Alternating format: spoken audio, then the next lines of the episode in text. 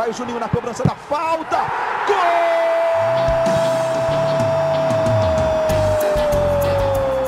Está entrando no ar o podcast. Sabe de quem? Do Vasco! Do Vascão da Gama, do Gigante da Colina. É o GE Vasco.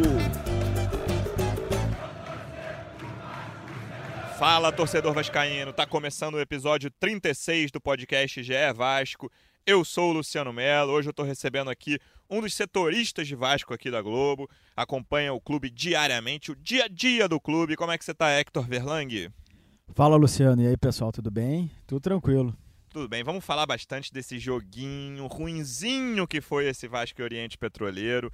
0 a 0 na Bolívia, em Santa Cruz de la Sierra, que não tem altitude, classificou o Vasco para a segunda fase da Sul-Americana. Vale dizer desde já que o sorteio é só em maio, né? A Sul-Americana para agora.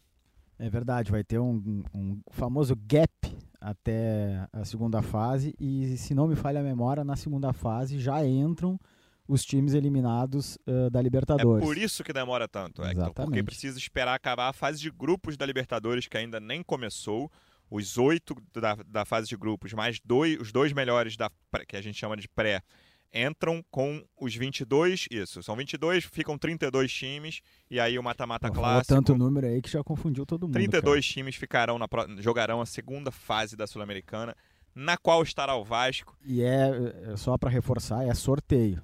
Sim.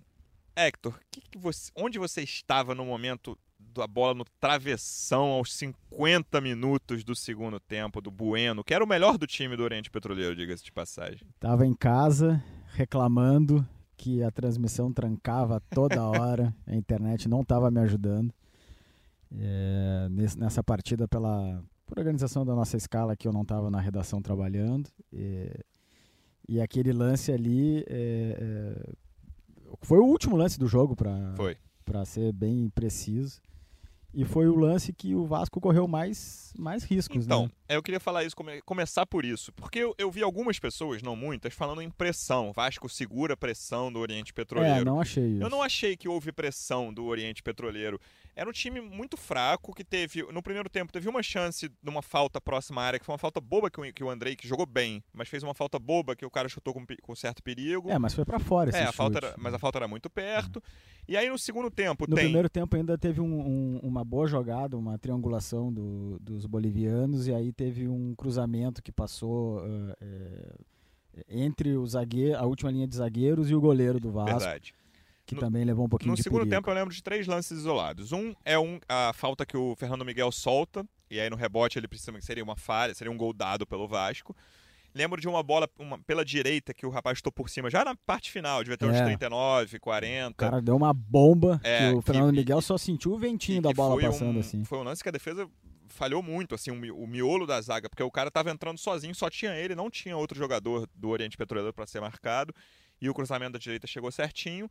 E esse lance dos 50 do segundo tempo, que começa com um passe errado do Ribamar, que, que eu achei que entrou bem. Deu um chute de longe, que era um chute até fácil, mas que o goleiro rebateu e o Cano pegou o rebote quase fez. Deu velocidade ali. O Marrone que jogou direitinho também. Achei que foi o melhor jogo do Marrone no ano. O Marrone estava morto quando ele saiu, quando foi substituído pelo Ribamar. Mas, assim, mesmo sem levar pressão, como eu falei aqui, é mais um jogo do Vasco decepcionante nessa temporada. É, o problema do Vasco, e aí eu vou ampliar o, o debate, é, além do, do jogo de, da Sul-Americana, é que é difícil ver evolução né, de um jogo para o outro. É, início de temporada, à medida que o, que o trabalho vai tendo mais tempo, mais uh, os jogadores vão se conhecendo melhor, o, vão conseguindo se, uh, se pensar jogadas, treinar jogadas e vai se observando a evolução. Normalmente é assim, por menor que seja. Mas o Vasco é, é difícil ver assim uma, uma evolução que mostre melhora do, de rendimento. O Vasco apresenta uh, coisas que eu vejo assim pontuais. Por exemplo, acho que o Abel achou o time dele nesse momento. Daqui a pouco vai estar o Guarim aí uh, inscrito e, e, e, bem fisicamente. Mesma coisa o Felipe Bastos, que se não for titular pode ser um, um cara para acho que não vai ser para estar como opção, né?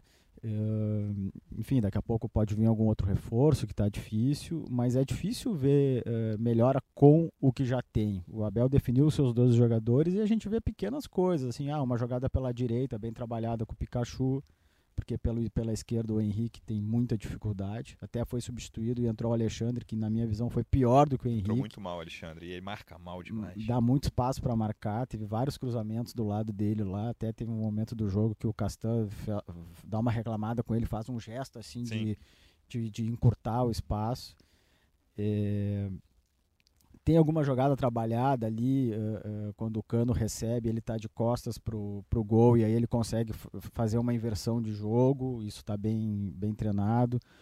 Acho que o Vasco tem uma tentativa de sair jogando com o Andrei, que é boa também. Os zagueiros abrem, o Andrei vai lá receber a Eu bola pertinho essa. do goleiro. Talvez. Então, assim, só, só para claro. finalizar, é, tem coisas que o Abel está fazendo e a gente consegue ver. São melhoras pontuais, mas agora uma melhora coletiva como um todo do, do, do, do time, dos 11, é, uma melhora assim que faça o Vasco ser protagonista num jogo, é, eu não consigo ver. É, essa de evolução, acho que essa do Andrei talvez seja a grande evolução desde que o ano começou. O Andrei começou no banco do Bruno Gomes, ele se firmou, hoje é um dos, para mim, um dos, não quer dizer muita coisa, mas é um dos três melhores jogadores do Vasco na temporada. Quem são os outros dois? Cano? E é difícil achar o terceiro, cara. mas tu falou três, pô. É, gostei do início, tô gostando do início do ano do Pikachu. Sem brilho nenhum. Tá abaixo dos outros dois, mas talvez seja. Eu acho que o, o, cara que é muito criticado, uh, mas vou fazer um elogio, o Erley, apesar de ter cometido aquele pênalti lá Esse contra momento, o Bangu. o torcedor vascaíno joga o celular longe. Mas eu acho que ele não tá comprometendo, cara. Todo mundo tinha uma preocupação assim, pô, vai comprometer, vai complicar a zaga do Vasco comprometendo. Ele não Eu tá. concordo com você. Tem um, torcedor vascaíno aqui na redação da, da Globo, que eu falei bem do Erley num, num, podcast recente. Ele no dia seguinte veio me cobrar. Como é que você fala bem do Erley? Mas eu acho que o Erley não está comprometendo, é. mas na minha opinião, ele não está entre os três ou cinco.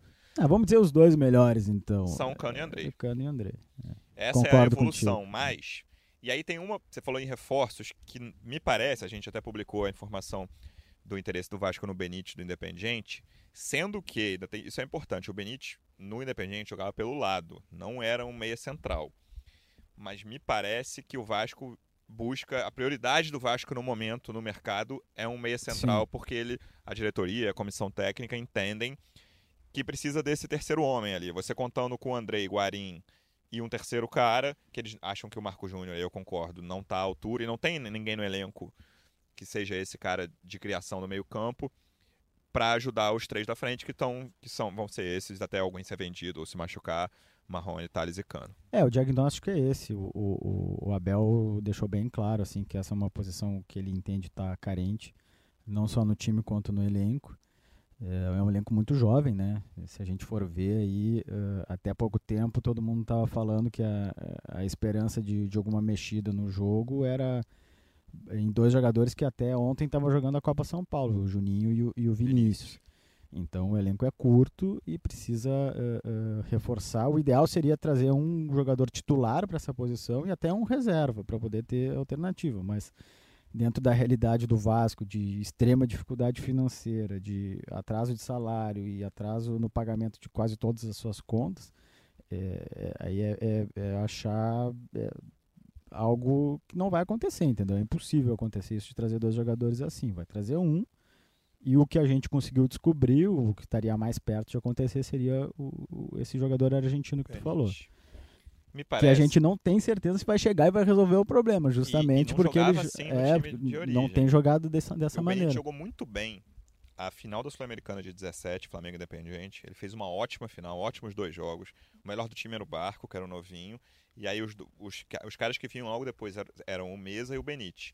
O Mesa chegou a jogar a Copa do Mundo, tudo bem que foi uma escolha bem polêmica do São Paulo. Seis meses depois ele levou o Mesa para a Copa.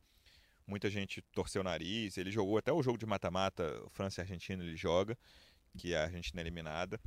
A carreira dele não decolou. Ele foi estar no México, tá jogando no Monte Rei do México. Ele era um cara que se esperava de se esperava futebol europeu para ele, e o Benítez é a mesma coisa. O Benítez até me menos ainda do que o Mesa, né? Não jogou Copa do Mundo, não pegou seleção, não teve uma transferência. Dá para dizer que de 17 para cá ele estagnou ou até. Então, eu não, eu não tenho base para dizer isso. Assim, depois É, disso, eu devo ter visto eu- mais dois é, jogos eu do Independente. não- eu lembro que eu vi também. em 18 o confronto deles contra o River, que acabou campeão. Foram dois ótimos jogos na Libertadores. Eu lembro de ter visto esses jogos nas quartas. Depois eu não lembro de ter visto outro jogo do Independente. Mas eu sei que ele vem numa fase questionado pela torcida, que, que o adorava lá em 2017 naquela final. Então, ao que tudo indica, ele Tanto não o manteve tá- o nível. Não tá fazendo muita força para permanecer com ele, né? Então, Sim, é o, o um que o indicativo. Independente tenta é uma venda, né? Que era um cara que surgiu muito bem, é, com uma joia. É como, é, você imagina, sei lá, o Vasco perder o Marrone por empréstimo, sabe? É um cara, o, Independente não vive uma situação financeira tão dramática quanto o Vasco, mas não é um clube que nada em dinheiro. Então ele quer vender, mas aí é, o Benítez aposta em atrasados. É uma situação meio parecida, né? Se você for ver, aposta em, em dívidas que o clube tem com ele para conseguir a liberação. Aqui eu acho que ele seria chegaria como titular absoluto, mas não sei se renderia. É, até para atualizar quem, quem tá nos ouvindo, é, a gente está gravando aqui na tarde de quinta-feira. Isso. É, antes de vir para cá gravar, a gente tentou ter alguma atualização do caso, inclusive com a ajuda do, do Fred Gomes e do Marcelo Baltar, que são os outros setoristas.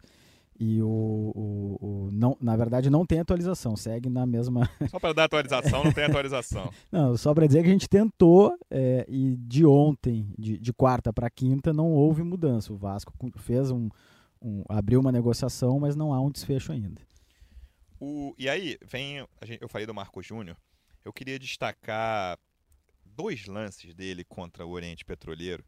Que eu, falei, gente- eu e o Hector, a gente conversava aqui antes da gravação que o jogo foi pródigo dos dois, dos dois times em lances toscos, digamos assim. É, foi um jogo muito baixo, muito ruim, te- muito E- fraco tecnicamente. E o Marco Júnior protagonizou dois bizarros, assim. Um foi na ponta esquerda no primeiro tempo. Lá pro, eu acho que tinha tipo 40 do primeiro tempo já. Ele tá quase na lateral, assim, já no campo de ataque do Vasco, recebe. Cara, ele se enrola com a bola. E aí a bola sai no lateral, assim, ele fica olhando. ele- nem ele entendeu o que ele fez, sabe? A, a perna esquerda tomou a bola da direita e a bola foi pra lateral. Mas aí a bola saiu, né? Saiu pra Mas lateral. então, não- não- não- esse lance não gerou risco. Mas teve outros dois, assim, que Então. eu consigo me lembrar, é, que ele tá com a bola, ele sozinho com a bola, tem jogadores perto, próximos a ele, e ele vai tentar fazer uma inversão é, é, de jogo e o passe sai fraco. Esse é um terceiro lance. Sai sem, tem uma, tem uma sai sem foi- direção. Foi, e o ele- último lance dele no jogo. E ele serve pro adversário, ele joga numa, numa posição que o erro é, tem que ser zero ou mínimo. E ele erra demais, ou errou demais nessa partida. E os erros acabam gerando situações de muito perigo. É, eu ia falar dois lances, mas esse é um terceiro. Esse que você falou é o último lance dele antes da substituição. Ele tá na intermediária de ataque. Cara, o, o, o lugar em que, ele, em que ele passa não tem ninguém do Vasco num raio de 10 metros, assim. Só tem um jogador do Oriente Petroleiro, a bola vai no cara, no pé do cara que puxa o contra-ataque. Mas aí o outro lance que eu ia falar é um já no segundo tempo, um pouquinho antes disso, que o Thales está atacando pela esquerda, ele desarma o Thales, cara. O Thales tá Ah, é, indo, tá indo isso. também perto da lateral, ele desarma o Thales. A bola fica com o Oriente Petroleiro também. é, não, não tava numa jornada boa o Marcos Júnior, que teve uma boa atuação contra o Altos, do. Piauí. É, É, e ele jogou bem essa o partida. outro que jogou muito mal, que você já citou também, contra o Oriente Petroleiro, foi o Henrique, assim. Acho que o Henrique deixou muito espaço. O Henrique é um jogador. Assim, ele não consegue, na minha opinião, estar à altura de um titular do Vasco, nem na defesa, nem no ataque. Né? No ataque, o, o lado esquerdo do Vasco. co- Assim, tem o Thales ou o Marrone quando joga ali, que joga melhor até. Mas baseado no lateral, é um ataque que não existe. Assim, é muito difícil você uma jogada de gol do Vasco que passou pelo pé do Henrique, assim, muito. E o Henrique tem mais de 200 jogos pelo Vasco. E, e na defesa também não é um cara, né? Se ele fosse um, um, um marcador brilhante, mas está longe de ser. Então, na minha cabeça, se você falou em dois caras pro meio de campo, eu pegaria um só. Tudo bem que o Vasco não pode escolher muito, né? Mas pegaria um E só pegaria e um buscaria lateral. um lateral esquerdo. É, o, o- mas o, o Henrique, ele tem muita dificuldade na parte ofensiva, mas na parte defensiva, até porque os adversários que o Vasco enfrentou, eh, tirando aí os clássicos, vamos colocar num, num nível baixo, né? Ele não estava comprometendo tanto assim, até porque não estava sendo muito exigido. Mas nessa partida contra o Oriente Petroleiro, ele, ele foi pior, assim, porque ele continuou sem, sem eh, colaborar ofensivamente e defensivamente ele marcou mal.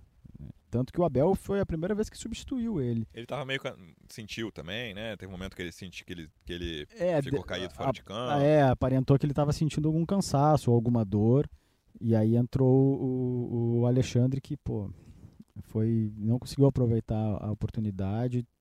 Acho que eu não tenho certeza, talvez eu vou falar alguma bobagem, mas talvez tenha sido a primeira partida internacional dele. Ah, sim, sim. Então, sei lá, de repente uma estreia, alguma coisa assim. Ele entrou num momento do jogo também que estava é, meio tenso ali, um jogo completamente indefinido. E, enfim, não, não conseguiu aproveitar e achei que ele jogou pior do que o Henrique. É, foi uma disputa árdua entre esses dois. E, aí depois entrou o Ribamar, que entrou bem, então, então é, tinha comentado. É, a né? primeira substituição é a troca de laterais. Aí depois ele bota o Bruno Gomes no Marco Júnior. O Bruno Gomes eu achei que teve uma atuação razoável, teve é, um passe errado no início, mas é. depois deu uma o Bruno, o Bruno, Gomes é um bom jogador. Ele é muito tranquilo, né? Isso é. eu acho bom dele. Ele é muito calmo, assim, ele vai tá o jogo pegando fogo, qualquer que seja a situação, ele tá dando os passes laterais dele, tá tentando o desarme. Acho ele um cara calmo, bom de ter nesse, nesses momentos. E o Ribamar, que é a, talvez seja a, substituição mais polêmica. Na verdade, a, o outro também, ele deixou de usar os dois meninos que a gente tinha citado, né? Juninho e Vinícius, que estavam entrando quase todos os jogos.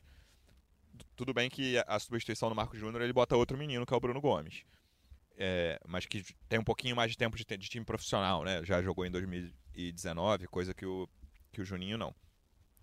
E na, na terceira, que talvez se fosse a mais polêmica, provavelmente dos três foi quem entrou melhor, apesar de ter errado o passe que quase acaba em gol no, no, aos 50 do segundo tempo. Mas dos três, achei que o Ribamar foi quem entrou melhor. É, e achei que uh, dessa vez uh, ele entrou no lugar do Marrone, né? Isso. Sempre que uh, o Abel fazia essa troca, ele tirava o Marrone e botava o Thiago Reis. E o Thiago Reis ficava jogando do lado. E a gente sempre falava aqui que não tinha como, ele não consegue, ele é centroavante eu achei que o Ribamar, em alguns momentos, ele uh, uh, alternou com o Cano. Aí o Cano às vezes caiu pelo lado e o Ribamar ficou centralizado. E, e outras vezes o, o, inverso, o Cano continuou centralizado e o Ribamar pelo lado. Então, uh, isso pelo menos foi uma tentativa assim de não repetir o erro que estava acontecendo em outros jogos. E, e, o Ribamar entrou com muita vontade, assim, ele deu uns dois, três piques assim, é, que tava faltando assim uma vibração no time. Não, fisicamente ele é muito e, privilegiado. E, e, ele nessa questão de ser voluntarioso acabou tendo essa chance aí que o goleiro quase deu uma facilitada, uma ajudada pro Vasco, né? É, seria um gol de rebote assim, de um, mas foi um rebote fácil mesmo do goleiro. Quem jogou bem? Aqueles dois, Cano e Andrei que eu citei, você viu mais alguém? O Ribamar entrou bem, a gente comentou.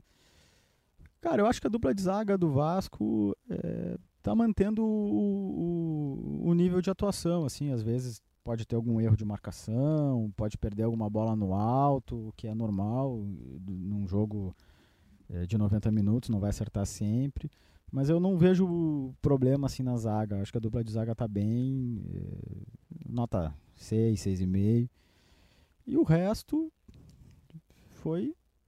O Thales teve alguns momentos é, assim de, o, de, o de, de qualidade. Tempo, eu achei que teve um momento do jogo que, assim, quando ele pegava na bola, ele conseguia fazer coisa boa. É, ele foi mais objetivo. Né? Daquela bola na trave dele.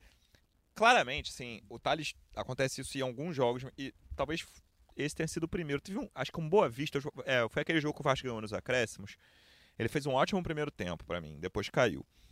Mas o, o, que eu acho que deve acontecer, que a torcida do Vasco espera que aconteça com mais frequência, talvez fosse, tenha sido só a segunda vez esse ano, no primeiro tempo do, do Petroleiro, que é o jogo rolando, você percebe claramente que o Thales é o melhor jogador ali. É o, é o Fácil. é quem. Então, isso, mas em vários jogos isso não aconteceu. Esse é o ponto, sabe? Mesmo contra times muito fracos, estou falando de time pequeno do Carioca. O Thales, quando ele está em campo, com a capacidade técnica que ele tem, mesmo se ele não participar de um gol, não der uma assistência, não fizer aquele golaço que ele quase fez ontem, de esquerda, de fora da área, por cobertura, é importante que ele marque a posição e fale assim: eu sou o melhor desse jogo, melhor em, em campo. Sim, Isso, assuma essa condição. E não né? quer dizer fazer jogada difícil, que é o que ele estava fazendo. E aí ele, ele se tornava quase um ponto fraco do Vasco em alguns jogos, sabe? Por, por sempre tentar enfeitar e perder a bola. É, mas eu acho que no, especialmente no início do jogo ele, ele foi bem mais objetivo do que outras partidas. É, contra o Petroleiro não, não achei é, que ele é, enfeitou.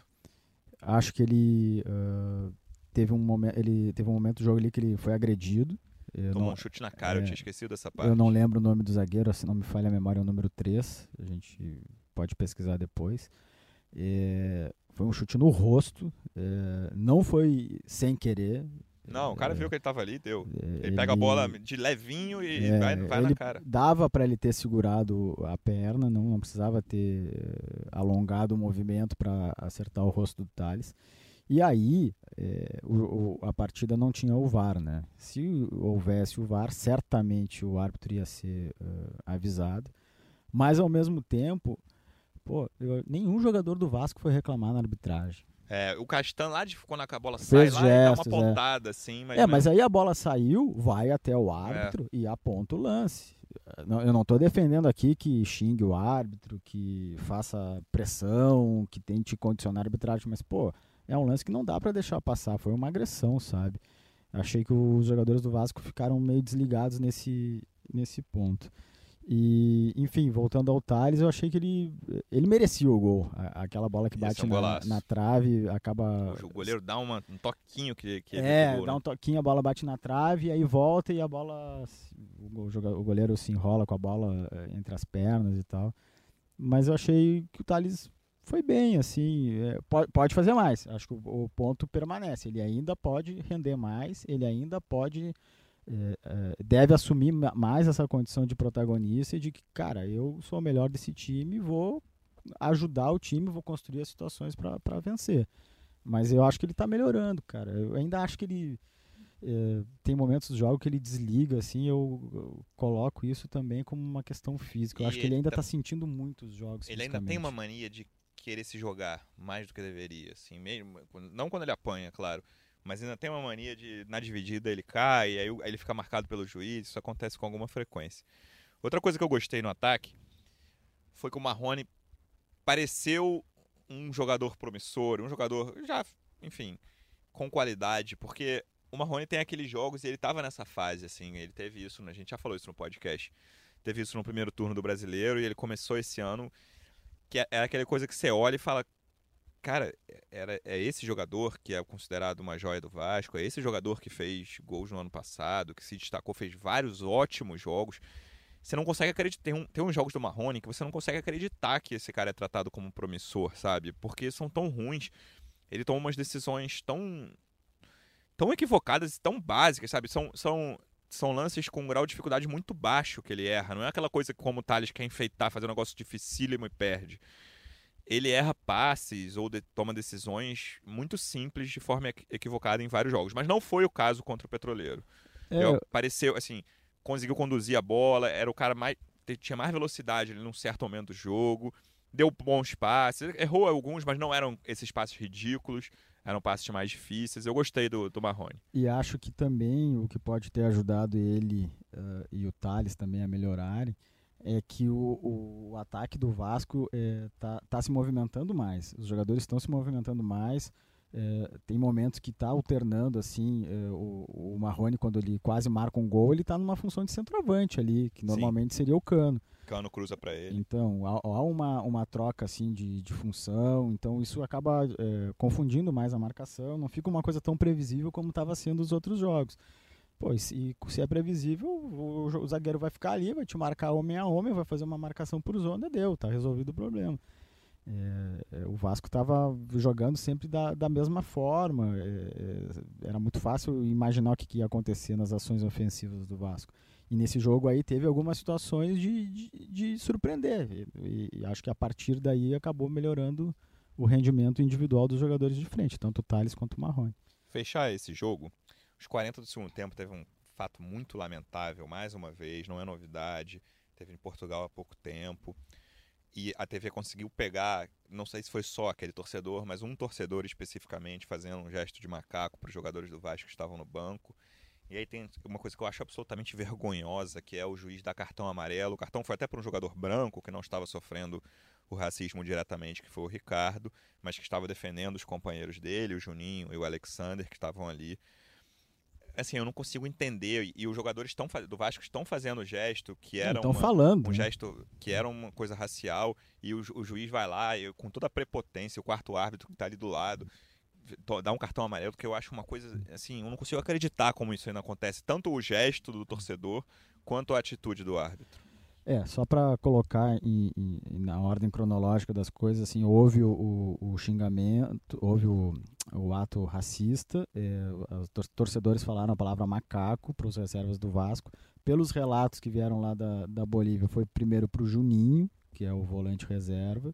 A partir daí, os jogadores do banco foram tentar é, passar essa situação para a arbitragem, e aí aconteceu o que tu falou, Luciano. É, e o que deixa, me deixa mais chocado assim, é que o árbitro não quis nem ouvir. Exato. Ele simplesmente decidiu que não ia ouvir o que estava falando, não importa o que, que fosse.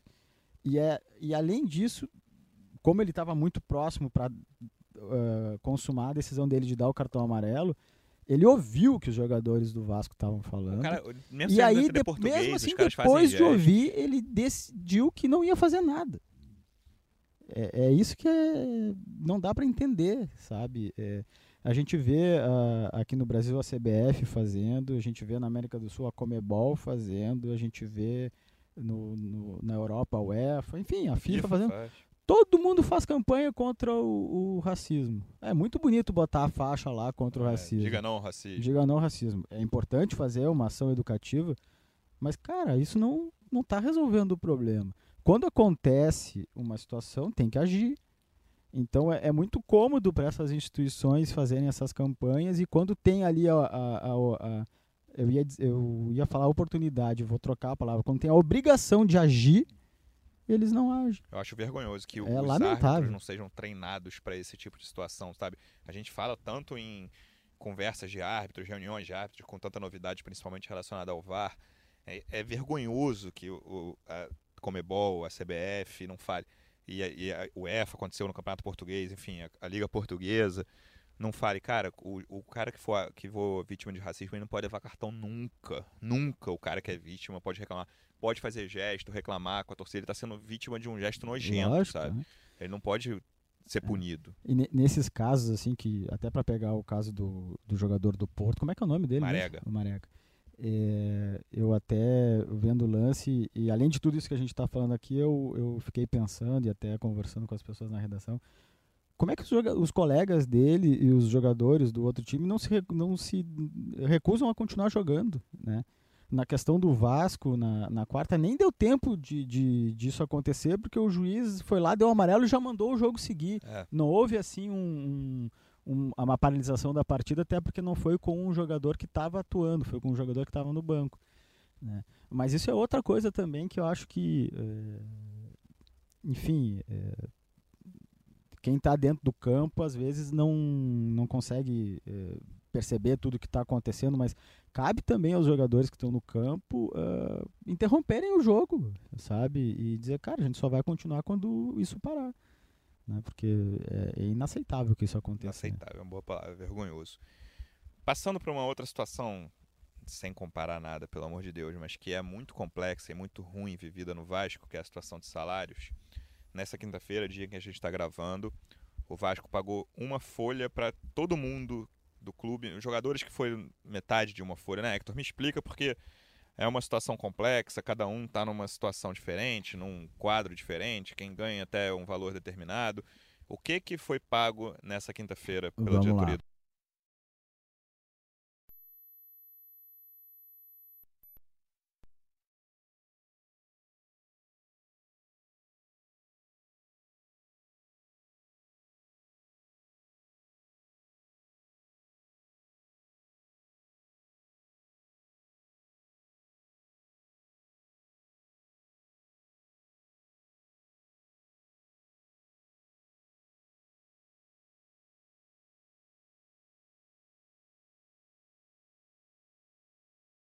Direção foi lá conversar com eles, como aconteceu na primeira, e dessa vez fez uma promessa de que iria pagar nesta quinta-feira. E cumpriu a promessa. Então pagou o mês de novembro para quem recebe acima de R$ 1.800 eh, e pagou o mês de dezembro para quem ganha até R$ 1.800. Exatamente. E além disso, pagou a primeira parcela do 13º só dos jogadores. Então, 13 terceiro dos funcionários continua atrasado, férias dos funcionários continua em atraso. É, e só para fechar, ainda está em atraso dos jogadores. Então, dezembro, janeiro, a segunda parcela do 13 terceiro, férias e direitos de imagem. Direitos de imagem a gente não sabe exatamente quantos meses, porque alguns jogadores recebem, outros não. Tem essa dificuldade. Funcionários estão com atraso dezembro, quem recebe acima de 1.800. É, janeiro, 13 terceiro e férias. Nesta quinta-feira venceu, 20 de fevereiro venceu uh, janeiro. É, e o Vasco fez esse pagamento com antecipação de todo o valor do patrocínio da Avan, que a gente não tem exatamente qual, qual é o valor, mas estima que seja 2 milhões e 500 mil reais. Então o Vasco iria receber mensalmente por todo o mês de 2000, por todo o ano de 2020, conseguiu fazer essa operação de antecipar toda essa verba e a partir daí pagou o salário. Parte do salário. Me né? parece que não tem outra saída em 2020 para o fluxo de caixa do Vasco que não seja vender um jogador o mais rápido possível. É. Ou, e talvez tenha que vender dois para É. conseguir fechar o ano bem. É, eu acho que você resolve esse fim de 19 e o primeiro semestre de 20 com um jogador mais caro, talvez, o Thales, e o segundo semestre vai ter que resolver com outro jogador. Assim, na minha cabeça, não vejo como o Vasco ter salários em dia. Não vou falar que o Vasco vai fechar. Se vender um jogador só ou não vender ninguém, vai passar o ano todo com salário atrasado. É isso que vai acontecer.